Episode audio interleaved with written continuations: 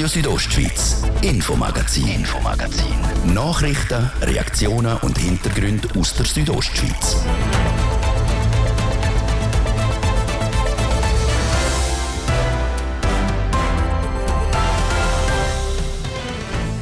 Im Monat, einer Woche und zwei Tagen fängt sie an Fußball-WM in Katar. Die Winter-WM löst aber in Graubünden noch überhaupt kein WM-Fußballfieber aus. Dann sind wir kulinarisch unterwegs. Eine Bündner Spezialität spielt morgen in St. Gallen eine Hauptrolle beim grossen Ulmer Festumzug. Dann sind wir heute auch im Meiersboden, eine Reportage über die neue Zivilschutzübungsanlage Meiersboden, die heute offiziell eröffnet worden ist. In der RSO-Wochenserie Drogenszene Graubünden heute seit Jahren verlangt Kur vom Kanton einen Konsumraum für Süchtige ohne Erfolg. Jetzt aber hat die Stadt Zügel selber in die Hand genommen. Und dann sind wir heute auch im Rätischen Museum bei der Sonderausstellung mit dem Titel Betörend, verstörend, Sammelgut aus Übersee. Das Thema heute im Infomagazin auf RSO vom Freitag am 14. Oktober. Im Studio ist der Martin de Platzes. Einen guten Abend. Am Sonntag in fünf Wochen fängt in Katar die Fußball-WM an. Eine grosse Vorfreude, wie früher Amex im Sommer, ist aber noch nicht spüren. Auch von Public Viewing alles hört man nicht. Ob es echt an dem liegt, dass eine Fußball-WM und die Adventszeit nicht wirklich zusammenpassen, Jessica Müller ist dieser Frage nachgegangen. In den alten Zeiten ist es doch so gewesen, dass die Fans kaum mehr können warten, bis es endlich so weit ist. Sie haben sich damals mit der Frage auseinandergesetzt, wo gehen wir den Match schauen? Auf Neudeutsch Public Viewing. Jetzt, es ist bald Mitte Oktober, kommen derartige Fragen nicht auf. Das Interesse an der WM in den Arabischen Emiraten, das haltet sich mehr als nur in Grenzen. Selbstredend ist, dass es in dieser Jahreszeit eher keine grossen Public Viewings geben wird, sagt der Präsident Präsident von Gastro Graubünden und selber wird in Chur der Franz Sepp Galuri. Vielleicht werden einzelne Restaurants äh, einen kleinen Saal oder so zur Verfügung stellen und dort vielleicht dann als Public Viewing in, äh, in der Restaurant machen. Kommt ganz darauf an, wie die Schweiz abschneidet. Dass es mit sehr großer Wahrscheinlichkeit keine grosse Anlässe voraus gibt, das hat auch mit der aktuellen Diskussion um die drohende Energiekrise zu tun. Wir wissen noch nicht, wie es im Monat aussieht. Vielleicht ist dann, äh, haben wir dann eine Mangellage, vielleicht äh, äh, wir wissen auch nicht im Weihnachten, ob, ob die Beleuchtung in der Stadt auch auch leuchten werden oder nicht. Ich glaube, das ist alles noch in der Schwebe und darum äh, macht es auch keinen Sinn, dass Gastronomen da jetzt äh, alle Hebel in Bewegung zu setzen, um etwas zu machen und dann können sie gleich nichts machen. Obwohl genau die Gastronomen zu denen gehören, die während der Corona-Pandemie besonders gelitten haben, ist es laut Franz Sepp Galori nicht sinnvoll, solche grosse Public Viewings während der kalten Jahreszeit durchzuführen. Dazu her käme auch, dass in der Stadt Chur Gas- und Ölheizpilze nicht erlaubt sind. Derartig mit erneuerbarer Energie hingegen schon. Dass es da oder dort aber gleich noch passieren könnte, dass ein paar Fußballfans zusammen am Match mitfiebern tun, schließt der höchste Bündnis Bündner wird trotzdem nicht ganz aus. Sobald die WM wahrscheinlich anläuft und die Schweiz, wenn ich darauf ausgehe, dass die Schweiz da ziemlich äh, äh, gut dastehen wird und eine Euphorie auslösen, dann wird der eine oder andere sagen, wohl, ich mache jetzt kurzfristig noch ein, äh, ein Grossbildschirm und dann werden es, glaube ich, wahrscheinlich auch die, die Besucherzahlen haben, die es wetten. So der Franz Sepp Galuri, Präsident von Gastro Graubünden, wird in Chur und auch selber großer Fan der Schweizer Fußballnationalmannschaft. Ab dem 20. November könnte es vielleicht da und dort so aussehen, dass man die Fußballfans anstatt mit einem kühlen Bier in der Hand mit einem warmen Glühwein antreffen wird. Das war der Bericht von Jessica Müller. Ein paar ganz wenige Public Viewing alle sind aber bekannt, beispielsweise in Chur, im Kommanderzentrum, im Jugendkeller und auch in der Postremise in Chur. Dort organisiert der Verein dritte Halbzeit ein Public Viewing.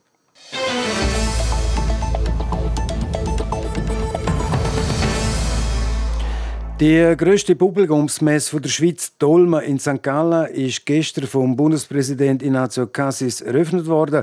Mit von der Partei auch viele Prominente aus Grabünden. Grabünden ist das Jahr der Olmer Gastkanton und morgen am Samstag hat Graubünden beim grossen Festumzug in St. Gallen einen grossen Auftritt. Ein Höhepunkt an dem Umzug wird auch eine typische Bündner kulinarische Spezialität sein, ein Kapunz. Mehr als ein spezieller Kapunz, der ist nämlich 17 Meter lang und damit der längste Kapunz, der auf der Welt je produziert worden ist. Produziert hat der Kapunz in Jenatz via wie Wunder von der Schwester Caprez, Andrea Sabadi, hat für RSO bei der Produktion in Jedatz hineinschauen das hier vorne auslassen und dann tun wir hier Blätter her. Weißt du, Platz brauchen wir ja. Dann kannst du zu mir hinterher kommen, sprechen. Ganz genau und nach Plan wird Blatt an Blatt aneinandergelegt. Entstehen soll ein 17 Meter langer Kapunz. Das Problem aber, es gibt kein so grosses Mangoldblatt, darum werden da Haufen kleine Blätter aneinandergereiht.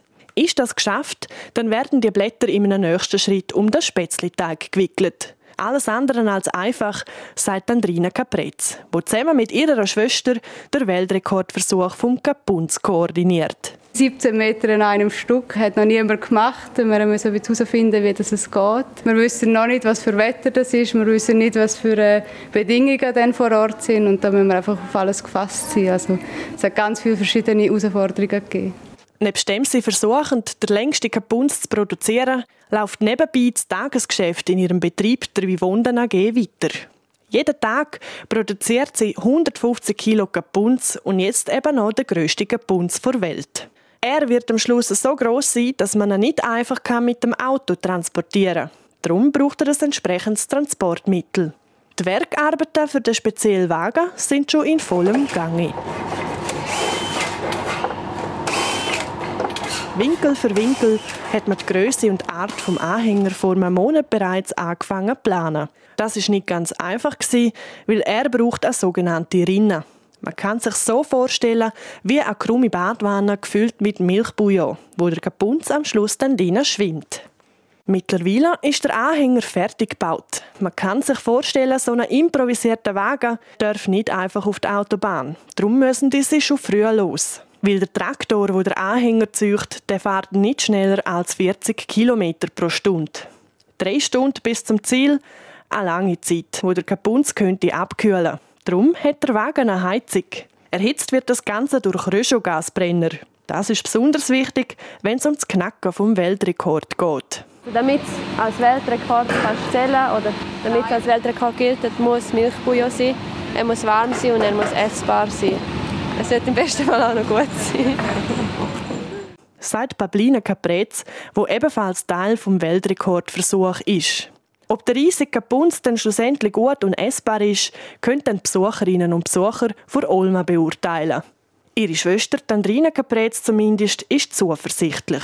Ja, ich glaube, es wird ein Geschmackserlebnis äh, für alle sein, respektive sicher für die, die an der vordersten Reihe stehen, weil wir werden die 17 Meter natürlich auch entsprechend dann am Umzug verteilen, sodass möglichst viele Leute auch in den Genuss von dem Kapunz kommen. Der Bündner Umzug der findet mitten in St. Gallen statt. Kommt der fertige Kapunz der gewünschten Größe und Temperatur an, dann ist der Weltrekord knackt. Ja, und der Riesenkapunz, also morgen in St. Gallen, nur eine Attraktion, wo der Kanton Graubünden zum Besten gibt, ganz nach dem Motto, wo Graubünden sich gegeben hat für den Olma-Auftritt, einfach gesponnen.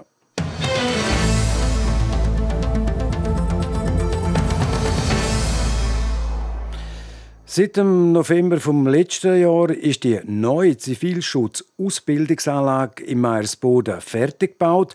Wegen der Corona-Pandemie hat die aber nie offiziell können eingeweiht werden. Das ist heute Morgen nachgeholt worden mit einem Haufen Vertreter vom Bund, Kanton und Zivilschutzdelegationen aus dem Kanton Glarus, St. Gallen und auch dem Tessin und natürlich auch Graubünden. Was man auf der neuen Ausbildungsanlage alles kann machen ist dann auch gerade mit einer Übung vorgezeigt worden. Der Thies Fritschi war im Meeresboden vor Ort. Ich stehe jetzt hier mitten auf der neuen Zivilschutz-Ausbildungsanlage Meiersboden. Und hinter mir läuft gerade eine Übung. Es wird der Einsatz nach einem Bergsturz simuliert. Aus einem Trümmerfeld, das ein eingestürztes Haus darstellt, muss von oben eine Person gerettet werden. Eine sogenannte Tiefenrettung. Gerade jetzt lässt man den Retter mit einer Seilwinde zur verschütteten Person ab, um die Kerne aus dem Loch rauszuholen. Und das gibt mir gerade Zeit, um mit dem Armin Gartmann zu reden. Er ist der Leiter von Einsatz und Ausbildung Zivilschutz vom Kanton Graubünden. Herr Gartmann, wieso ist die Anlage so wichtig für euch? Äh, es ist für uns natürlich eine Top-Grundlage, um unsere Zivilschützer hier super auszubilden, dass wir für die Ereignisse, die es im Kanton Graubünden laufend immer wieder gibt, parat sind und dass wir fit sind und ja, unseren Einsatz können leisten können. Es hat ja vorher schon eine Ausbildungsanlage gegeben. Was ist jetzt anders oder neu oder vielleicht sogar besser? Wir haben mit dieser Anlage ganz andere, komplett neue Möglichkeiten zum Ausbilden. Höherrettung, Tieferrettung war vorher gar nicht möglich. Gewesen. Und auch sonst haben wir durch, durch die vielen Ausbildungsplätze, die vielen Ausbildungsstellen, die wir hier geschaffen haben, Möglichkeiten, um uns laufend weiterentwickeln und das Qualität steigern. Wir sind effizienter im Einsatz und wir können sicherer arbeiten. Ich sehe gerade, die Tieferrettung war erfolgreich gewesen. und wir gehen doch zusammen zu der nächsten Übung. Da stehen wir jetzt vor einem Betongebäude. Es ist zweistöckig und oben hat es eine Art ein Geländer. Es sieht ein bisschen aus wie ein Balkon. Was ist das da genau? Das ist ein Übungshaus, wo wir die Wasserwehr trainieren. Das heißt, wir können dort vorsorglich Palettenwehr erstellen. Das wäre ein Gebäudeschutz bei Übertritt von, von, von Bech, Flüssen, Wasser in jeglicher Form. Wir können dort das Abpumpen von Gebäuden, Tiefgaragen etc. üben. Und wir können Rettungsübungen aus dem ersten Stock machen. Das Übungshaus das steht in einem Becken, das ist gefüllt mit Wasser und nebendran liegt noch irgendeine Pumpe um. Wie kommt das Wasser jetzt raus? Genau, wir haben hier sehr viel unterschiedliches Equipment, das wir einsetzen können. Wir haben beispielsweise eine Riverside-Pumpe, nennt sich die. Da sind wir in der Lage, ein Gebäude mit 2'500 Liter pro Minute zu entlasten. Okay, der Motor wird jetzt angeworfen, um all das Wasser eben rauszubringen, das zum Beispiel einen Keller geflutet hat. Ui, da verjagt es fast zu hören. Wir gehen einen Schritt zurück, sonst verstehe ich da gar nicht mehr. Es ist mega laut. Das gesamte Equipment, das wir hier im Einsatz haben, kann Lärmemissionen verursachen. Aber das geht unter den gesamten Aspekt Sicherheit, wo wir natürlich immer im Fokus haben, wo wir immer vor Augen haben. Und wir haben Gehörschutz, Schutzbrille, Helm, Handschuhe, alles, was es braucht, um jeglichen Equipment können damit zu arbeiten. Also alles safe.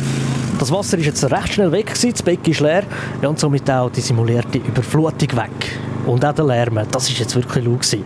Wir gehen zur nächsten Übung. Zu etwas, was aus der ganzen Ausbildungsanlage raussticht. Es ist ein Holzturm und vom Dach bis zum Boden ist ein Seil gespannt. Herr Gartmann, für was braucht ihr den Turm? Das ist ein, ein Gebäude, das ist ein Turm, den wir für die Höhenrettung nutzen. Das Gebäude nutzen wir, dass wir von oben Leute abseilen können. Das ist die Hypothese, dass wir ein zerstörtes Gebäude hätten. Wir haben aber auch innerhalb, im Kern von dem Turm, von dem Gebäude, einen Lichtschacht, einen Liftschacht, wo wir Leute vom Boden können die Decke aufretten können. Bei dieser Übung wird jetzt aber jemand vom Dach runtergelassen. Die gleitet jetzt auch schön säuferlich langsam in einer Rettungsschale von dem Dach oben runter. Wie hoch ist das da eigentlich? Das Gebäude ist Dachkante 15 Meter. Also es ist relativ hoch und man braucht schon ein bisschen Mut, wenn man sich hier mit einer Tiroler Bahn abseilen lässt. So einer wäre ich. Also ich hätte wirklich Bammel, um da oben runter zu gehen. Freiwillig bei einer Übung. Sehr eindrücklich, das alles. Wir haben jetzt natürlich nur einen Bruchteil von der ganzen Anlage präsentiert. Zum Schluss nennt mich noch etwas Wunder. Wie froh wären Sie gewesen, bei Ihrer Ausbildung auf so einer Anlage zu trainieren? Ja, das wäre natürlich großartig gewesen, wenn ich das schon hätte miterleben und auch in so einer Anlage trainieren. War dazu vor 22 Jahren noch nicht so gewesen bei meiner Pionierausbildung. Ich freue mich dafür umso mehr, ich jetzt hier als Leiter Einsatz und Ausbildung mit so einer Anlage und mit unseren Grundkursabsolventen ins Rennen gehen. Merci vielmals Armin Gartmann, Leiter von Einsatz und Ausbildung Zivilschutz vom Kanton Graubünden. Der Zivilschutz Graubünden sind aber nicht die einzigen, die auf dieser Anlage trainieren. Die Zivilschützer von anderen Kantonen werden hier auch ausgebildet. Claris ist dabei oder auch St. Gallen. Aber auch andere Organisationen wie zum Beispiel die Polizei oder die Feuerwehr können darauf trainieren. Das ist die Reportage vom Thies Fritschi von der neuen Zivilschutz-Ausbildungsanlage im Meiersboden. Das ist das Infomagazin auf Radio Südostschweiz. Wir unterbrechen kurz für Werbung, Wetter und Verkehr. Der Roser Zeitung, das Böstli, Novitats und Truinalta berichten über die spannendsten Geschichten, Menschen und das Leben in ihrer Region. Bei regionalen News ist ihre Lokalzeitung unschlagbar. Woche für Woche. Jetzt bestellen auf abo.somedia.ch oder anrufen auf 0844 226 226. Zeitung Südostschweiz präsentiert die Langwartermesse vom 21. bis am 23. Oktober. Mit 90 lokalen Gewerblern, viel Live-Musik und Party. Dazu Sonderschauen, Kantonspolizei und Realü, Traktorfahren für Kids und feines Essen im Eventzelt. Landquarter-mess.ch Ah, so haben Sie das Wichtigste vom Tag noch nie gesehen. Rondo. Rondo. Die Infostunde auf TV Südostschweiz bringt Ihnen die neuesten Nachrichten, spannende Hintergrundinformationen, abwechslungsreiche Talks und die aktuellsten Wetterprognosen. Moderiert aus immer wechselnden Ortschaften, direkt in Ihres Wohnzimmer. Schalten Sie auch heute Abend wieder ein. Rondo. Rondo. Von Montag bis Freitag ab 1 Minute vor 6 Nur auf TV Südostschweiz.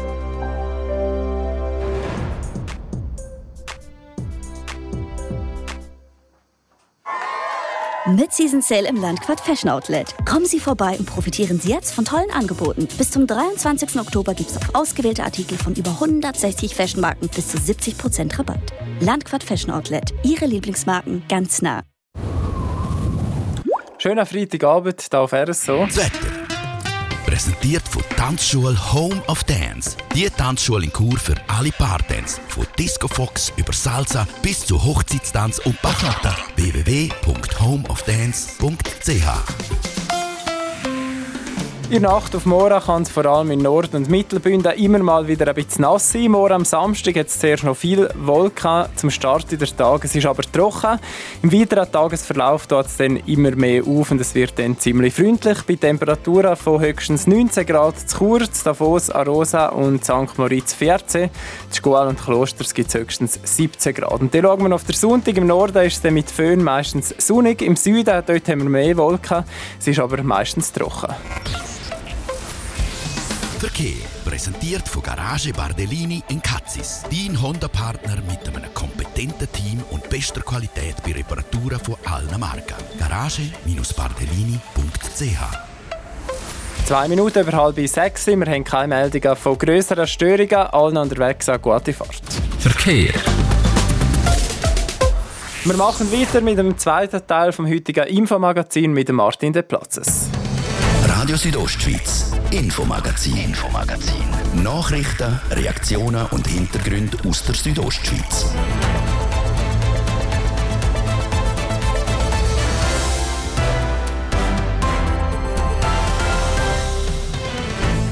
Ähm, 27 Minuten vor dem 6 Uhr auf RSO. Nebst dem Sport jetzt die Themen in der RSO Wochenserie Drogenszene Graubünden. Heute seit Jahren verlangt die Kur vom Kanton einen Konsumraum für Süchtige. Und dann sind wir heute auch im Rätischen Museum bei der Sonderausstellung mit dem Titel Betörend, verstörend Sammelgut aus Übersee. Schon seit Haufen, Haufen Jahren gibt es in Chur offene Drogenszene im Stadtpark in Chur. Es dürfte die letzte in der Schweiz sein. Die Stadt will die Situation für die Drogenabhängigen schon seit langem verbessern. Eine von ein paar Massnahmen ist ein Konsumraum für die Süchtigen. Ein derartiger Konsumraum wird, wie gesagt, schon seit langem gefordert. Passiert ist aber noch nichts. Warum dem so ist, jetzt im Beitrag von Sarah Marti. Es ist die grösste offene Drogenszene der Schweiz, die Stadt Chur mit dem Stadtpark. Die Lösung von dem Problem soll ein Konsumraum sein.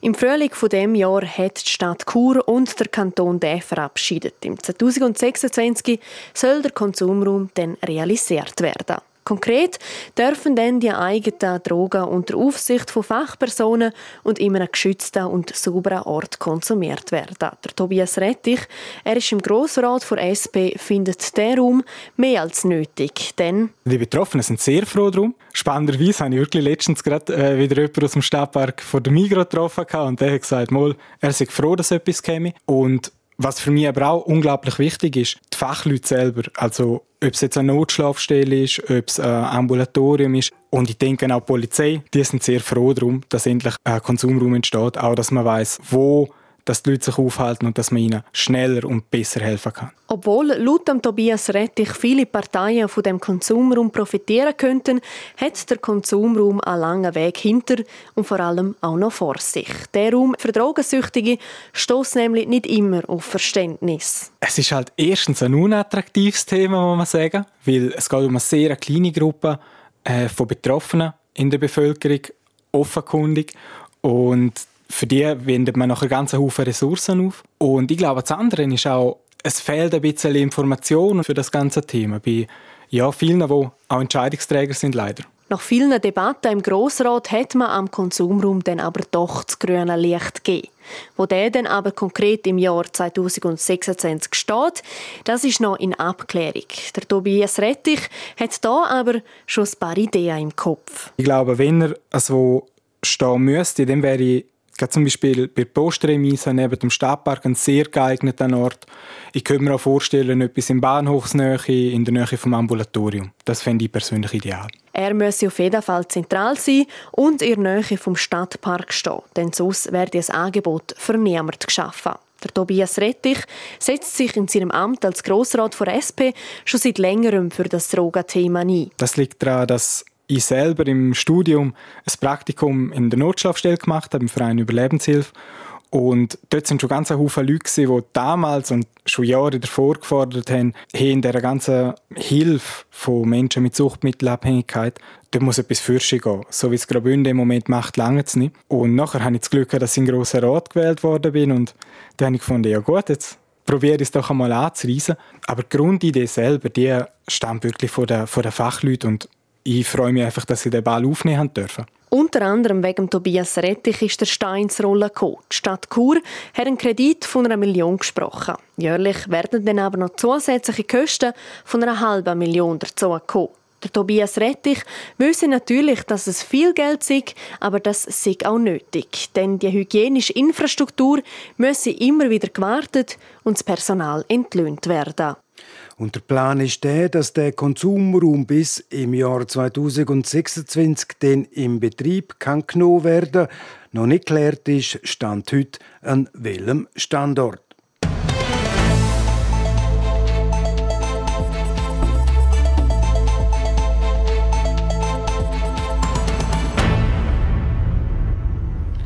Und jetzt gehen wir ins Museum, ob eine Wasserpfeife, unterschiedliche Schwert oder Fangseil. Ganz viele verschiedene Objekte sind seit Jahrzehnten im Depot vom Rätischen Museum in Chur gelegen. Jetzt aber ist das Interesse an diesen Objekten wieder erwacht. Ein paar von denen sind schon erforscht und ausgestellt worden und die werden jetzt in einer Sonderausstellung gezeigt. Jessica Müller ist für RSO im Rätischen Museum vorbeigegangen und hat mit der Andrea Kauer, sie ist Direktorin vom Rätischen Museum, die Sonderausstellung angeschaut. Seit 150 Jahren gibt es das Rätische Museum in Chur. Die Idee der Gründer war damals, Objekte aus aller Welt zu zeigen. Von dieser Idee hat das Rätische Museum dann aber schon bald wieder die Finger gelassen. Die Ausstellungen haben sich dann nur noch auf regionale Sachen konzentriert. Im Hintergrund hat das Museum aber auch immer Objekte aus aller Welt gesammelt. Und so ist in diesen mehr als 100 Jahren einiges zusammengekommen. In der Museumssprache sagt man dem ethnografische Bestände. Eine Sammlung Sammlung von ein paar hundert Objekten aus fernen Ländern. Und ein Haufen von denen können jetzt der Öffentlichkeit gezeigt werden. Bis es aber so weit war, hat es einiges zu tun gegeben, sagt die Museumsdirektorin Andrea Kauer. Weil die Sammlung sehr vernachlässigt worden ist in den letzten Jahrzehnten, haben wir zuerst einmal damit anfangen, sie überhaupt richtig zu inventarisieren. Wir haben also vor zwei Jahren überhaupt noch nicht gewusst, was wir da eigentlich haben. Wir haben das jetzt können mit Hilfe von einem Ethnolog Ähm, wir haben heute einen schönen Überblick über unsere Sammlung und wir haben auch bereits erste Provenienzen, also die Herkunft von einzelnen Objekten können anweisen die Sonderausstellung sieht sie aber nur als Zwischenschritt. Der ganze Prozess sei noch nicht abgeschlossen und es gebe auch kein Enddatum. Denn laut Andrea Kauer ist die Forschungsarbeit sehr aufwendig. Provenienzforschung ist intensive Quellenarbeit. Man muss Korrespondenzen von damals durchforsten, auch in den Archiv, nach Archivbeständen zu den Personen schauen. Man muss nach Briefwechsel suchen, Tagebuchaufzeichnungen, nach aller Arten von Dokumenten, die Aufschluss darüber geben können, wie eine Person im Besitz von einem Objekt gekommen ist. Die Provenienzforschung könne je nach Objekt und Informationen, wo man schon hätte, von ein paar wenigen Minuten bis zu mehreren Jahren gehen. Sie haben Beispiel für beide Arten in der Sammlung. Die Ausstellung wird aber trotzdem schon eröffnet, denn erste Resultate können schon gezeigt werden. Ausgestellt sind die Objekte nach der Frage, wie dass sie überhaupt den Weg ins Museum gefunden haben. Es werden Zusammenhänge aufgezeigt und einzelne Donatoren, also Personen vorgestellt, die die Objekte geschenkt haben. Für Andrea Kauer ist das ganz eine besondere Ausstellung. Ein persönliches Lieblingsobjekt hätte sie aber nicht. Die Ausstellung ist ja für mich eigentlich ein einziges Highlight. Deswegen, weil ich den Sammlungsbestand selber kaum kennt habe bis vor zwei Jahren. Also da sind Entdeckungen vorgekommen, das ist natürlich äh, unglaublich abenteuerlich gewesen. Es gäbe aber auch Objekt-Highlights eher im negativen Sinn. Das sind zum Beispiel Objekte von menschlichen Überresten. Die werden die zwar thematisiert, aber aus ethischen Gründen nicht ausgestellt. Gewisse Objekte werden auch aus rassistischen Gründen zurückgehalten, weil das ist laut Andrea Kauer heutzutage eine besondere Herausforderung. Wie stellt man eine Zeit dar, wo ja auch Zeit ist von der Rassentheorien, von rassistischen Denkweisen über andere, andere Völker, aber auch von den Völkerschauen beispielsweise, wo man Menschen ausgestellt hat, wie Zootiere. Wie thematisiert man solche Themen im Museum? Was zeigt man und was zeigt man nicht? Das ist ein schmaler Grad. Solche Objekte werden nicht als Original ausgestellt, sondern es wird nur ein Bild vom Objekt gezeigt. Das zum eine Distanz schaffen. Beispielsweise gibt es eine Bilderschau, wo Plakate von Völkerschauen abgebildet sind. So hängen die Plakate nicht als Original an der Wand, werden aber trotzdem thematisiert. Ausgestellt werden rund 300 Objekte. Heissen dort die Ausstellung betörend, verstörend, Sammelgut aus Übersee. Also eine Ausstellung, wo betörend, aber gleichzeitig auch verstörend ist. Dafür hat Andrea Kauer eine genaue Begründung. Der Titel soll die Ambivalenz zum Ausdruck bringen, wo wir auch, wo uns auch begleitet, wenn wir uns mit der Sammlung befassen. Es sind einerseits wunderschöne Objekte, faszinierende Objekte. Andererseits wissen wir um die kolonialen Hintergründe von der Sammlung und das wiederum ist der verstörende Aspekt sagt die Direktorin vom Rätischen Museum in Chur, Andrea Kauer. Zum Auftakt dieser Sonderausstellung gibt es heute am Freitagabend am 6. Uhr eine Vernissage. Die Ausstellung dauert bis zum 23. April 2023. Das war der Beitrag von Jessica Müller.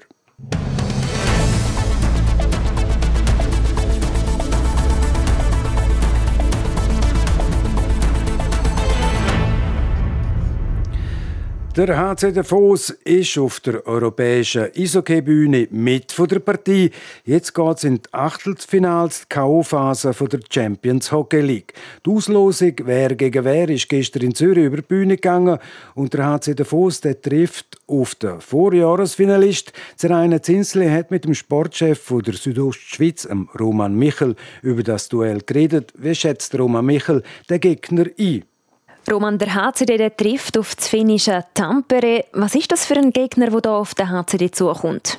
Ein absoluter Top-Club. Tampere ist schon 18 Mal Meister geworden, zuletzt gerade in dem Frühling. Und die 18 Titel, die sind auch ein Rekordmarke. Es gibt also kein anderes Team in Finnland, wo so oft den Meisterkübel geholt hat wie eben Tampere. Und auch die Champions Hockey League, das ist ein Wettbewerb, wo Tampere liegt in der letzten Saison. Da ist man da bis ins Finale gekommen und hat dort dann sehr knapp gegen Rögle aus Schweden mit 1 zu 2 verloren. Du hast Tampere ja diese Saison schon mal gesehen. Was haben sie für dich für einen Eindruck gemacht? Ähm, ja, Tampere ist ja in der Gruppenphase von der Champions Hockey League in der Gruppe mit der Rapperswil-Jona Lakers gewesen. Ich bin das Heimspiel der Lakers schauen, wo Tampere mit 3 zu 1 gewonnen hat. Und was mich vor allem beeindruckt hat, das ist das Selbstverständnis von dieser Mannschaft, so ein bisschen die Coolness, die die Mannschaft ausstrahlt. Tampere hat Lakers keinen Fall irgendwie dominiert, aber sie sind unglaublich präsent auf dem Eis, haben die Fehler von den Lakers eiskalt können ausnutzen und eben bestrafen und das ist ja so ein bisschen etwas, was eben eine Spitzenmannschaft ausmacht. Gibt es einen Spieler, wo sich der HCD dann speziell in Acht nehmen davor? Tampere hat den ein oder anderen Olympiasieger oder auch Weltmeister im Kader, aber was die aktuelle Mannschaft vor allem auszeichnet, das sind die vielen starken jungen Spieler, die hier dabei sind und die eben auch das Vertrauen vom Trainer bekommen. Etwas, wo man in der Schweizer Liga ja weniger sieht, dass man eben so konsequent auf die Jungen setzt und genau das macht man in Finnland und eben in Tampere mit großem Erfolg. Das klingt jetzt alles ein bisschen so, als wäre Tampere der grosse Favorit in dem Achtelfinal. Ja, nach Papierform würde ich die Finnen doch leicht stärker einschätzen. Und gleich glaube ich, muss sich der HCD nicht verstecken. Gerade der Sieg gegen Skellefteå, gegen die Schweden in der Gruppenphase, der zeigt, dass man eben gegen absolute Topclubs aus Europa kann mithalten oder sogar gewinnen. Und wieso also nicht auch gegen Tampere? Und im Sport jetzt gerade auch Eishockey und auch Skirennsport. RSO Sport. Präsentiert von Metzgerei Mark, ihres Fachgeschäft für Fleischspezialitäten aus Graubünden in Chur, Langquart und Schiers. Echt einheimisch. Metzgerei-mark.ch ja, und vom Skirennsport sind schon die ersten Absagen reingeflattert. So ist der Auftakt in die Weltcup-Saison der Skicrosser am 5. November in den französischen Alpen in Les Deux Alpes ein Opfer vom Wetter geworden. Es hat zu wenig Schnee dort, haben die Organisatoren müssen mitteilen. Mehr Glück hat der Ski Alpin Weltcup Zirkus morgen in einer Woche kann der Auftakt in die neue Saison auf dem Gletscher in Sölden stattfinden. Und heute hat eben der internationale Skiverband FIS grünes Licht gegeben für die zwei Riesenslaloms in Sölden. Die Piste auf dem Gletscher in Sölden, die separat. Jetzt zum Eishockey, wo für den HC Davos nach der Hockey Champions League die Tag wieder eine Doppelrunde in der Nationalliga A angesagt ist. Heute Abend auswärts in Rapperswil. Jona, es ist das der erste Match Rapperswil Jona Lakers gegen der HC Davos. Seit die beiden Clubs letzten Frühling in den Playoff-Viertelfinals eine spektakuläre Serie hergelegt haben, wo damals der HC Davos trotz einem 0 zu 3 Rückstand in dieser Serie noch im siebten Spiel für sich hat können entscheiden.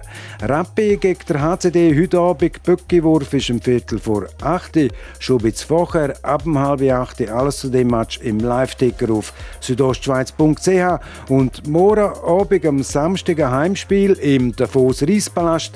HC Davos gegen der SC Bern, Pöckiwurf, HCD SCB am Samstag Viertel vor 8 Uhr und auch dann ab um halb 8 Uhr der Match Live-Ticker auf südostschweiz.ch. RSO Sport. Präsentiert von Metzgerei Mark, ihres Fachgeschäft für Fleischspezialitäten aus Graubünden in Chur, Langquart und Schiers. Echt einheimisch. Metzgerei-mark.ch in wenigen Sekunden ist es zwölf Minuten vor um, 6 und damit ist es das gewesen, das Infomagazin auf RSO vom Freitag, am 14. Oktober. Das kann nachgelost werden im Internet auf südostschweiz.ch ch-radio oder auch als Podcast. Das nächste Infomagazin gibt es wieder am Montag, wie gewohnt, am Viertel ab 5 natürlich nur hier auf RSO. Am Mikrofon sagt für heute auf Wiederhören der Martin de Plazes. Einen guten Abend, Docken. Radio Südostschweiz, Infomagazin, Infomagazin. Nachrichten, Reaktionen und Hintergründe aus der Südostschweiz.